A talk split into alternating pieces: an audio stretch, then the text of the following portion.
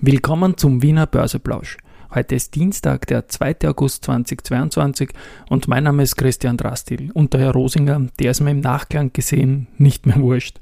Im Wiener Börseplausch geht es natürlich wieder um Market and Hey, here's Market and Me, podcasting for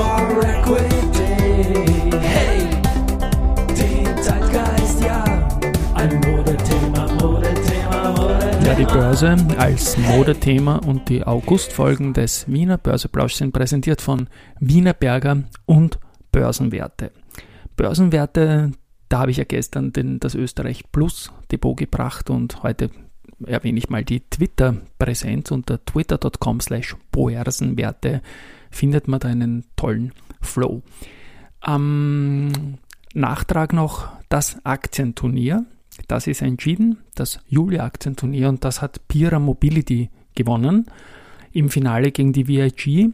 Und damit ist es jetzt so, dass ähm, Pira Mobility beim nächsten Turnier die Chance hat, den Wanderpokal für immer nach Oberösterreich zu holen. Das gilt auch für die Salzburger Ballfinger, die bereits zweimal gewonnen hat. Haben wir äh, bereits erwähnt gehabt.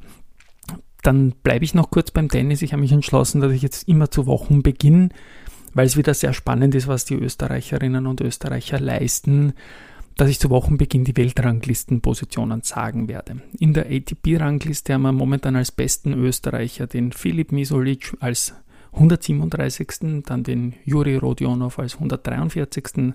Dennis Novak auf 144, Dominik Thiem wieder auf 172 und Gerald Melz auf 181. In der WTA bei den Damen ist die Julia Grabherr trotzdem bester Österreich-Präsenz in WTA und ATP kumuliert. Sie ist 131. Auch das ist wie beim Philipp Misolic ein Karrierehoch. Jetzt noch kurz zum Herrn Rosinger. Der hat gestern im deutschen Börsenradio darüber gesprochen, dass er einfach diese kriegerischen Handlungen antizipiert hat und ähm, hat auch erklärt mit äh, Regierungsumstellungen in Deutschland, Provokation und alles rundherum. Ich habe mir dann angehört, weil ich mich erinnern konnte, noch aus der Season 1 äh, von unserem Wiener Börseplausch, dass er damals äh, den Josef Gladek und mich, damals haben wir das gemeinsam gemacht, die Season 1, angerufen und hat und ähm, in der Folge 20 war das, glaube ich, im, im November, Ende November gesagt hat, also geht jetzt voll in Richtung Rüstungsaktien. Kann man sich anhören dann.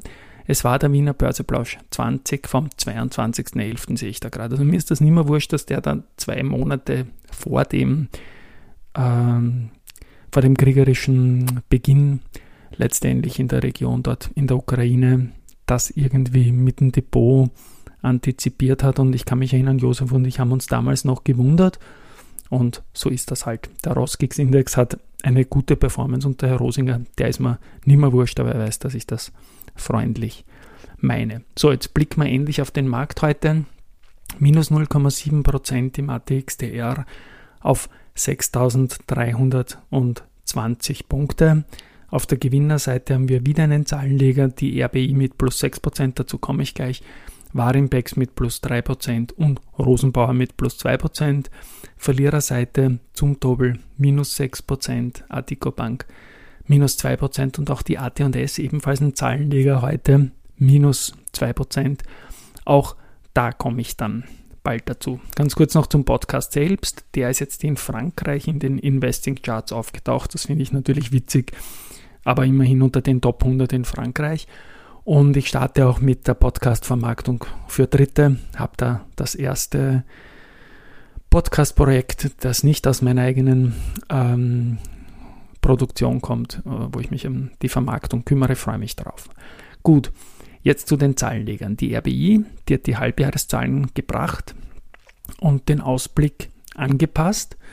Ähm, Konzernergebnis im ersten Halbjahr liegt bei 1,7 Milliarden Euro, verglichen mit dem Vorjahr. Hatscht natürlich etwas, weil sehr stark pandemiebedingt noch bei 612 Euro.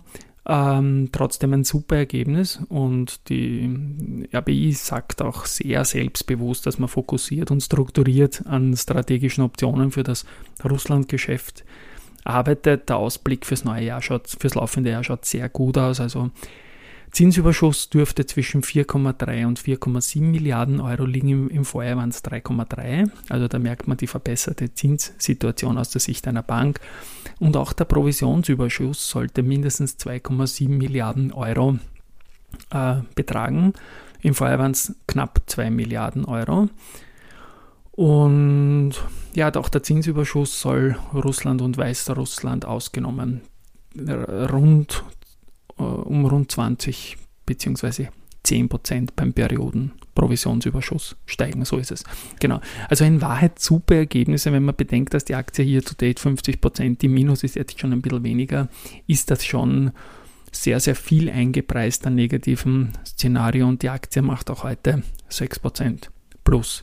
Der Gewinn ist um 49% über den Konsenswerten gelegen. Die AT&S hat ebenfalls Ergebnisse am oberen Ende der Bandbreite gebracht und das schon auf einen erhöhten ähm, auf eine erhöhte Guidance hin. Also konkret äh, hat man hat man operativ und strategisch voll den Kurs gehalten und Konzernergebnis hat sich von minus 5 Millionen Euro auf 96 Millionen erhöht. Äh, das EBIT ist gestiegen auf 73 Millionen. Für die Raiffeisen Research Analysten sind das sehr gute Zahlen. Am, am oberen Ende der, der, der Spanne. Allerdings äh, sieht man die Ergebnisse nur neutral, weil es zuletzt äh, mit der Euro-US-Dollar-Wechselkursentwicklung positive Effekte gegeben hat und das könnte sich auch wieder drehen. Vielleicht ist auch diese Wechselkursgeschichte ein bisschen der Grund, warum die Aktie heute verliert. Ich habe mit dem Stockpicking Österreich Depot meine Trading-Position wieder neu aufgebaut. Also ich habe da Stammpositionen und zusätzlich Trading-Positionen und da habe ich jetzt bei 47,7 die AT&S wieder zusätzlich als Trading-Position eröffnet, in Klammer Risikohinweis.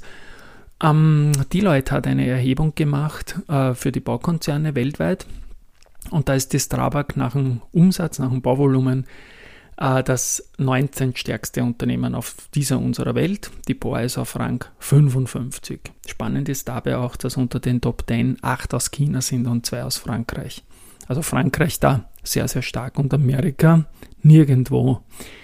Äh, weil Neva hat jetzt den Vertrag unterschrieben mit der EU, alles wie in der Vorwoche gespoilert, da hat es also keine Ecken und Kanten mehr gegeben. Die ersten äh, Impfstoffdosen werden jetzt ausgeliefert und auch zu erwarten gewesen. Der Vorstand der SIMO nimmt nicht nur selbst das Angebot der CPI Property zu 22,85, also das ist schon Cum-Dividende, an, sondern empfiehlt dies auch den Aktionären. Es heißt, dass das Angebot fair und angemessen sei. Man soll sich halt mit der Depotbank in Verbindung setzen, um die Abweichungen von den Fristen der Übernahmekommission zu erfragen. Da hat man ja Lessons learned aus der Geschichte mit äh, der Immofinanz gehabt. Und finally noch Research. Ähm, Haug und Aufhäuser bestätigt Palfinger mit Halten, geben ein Kursziel von 24 auf 25,5.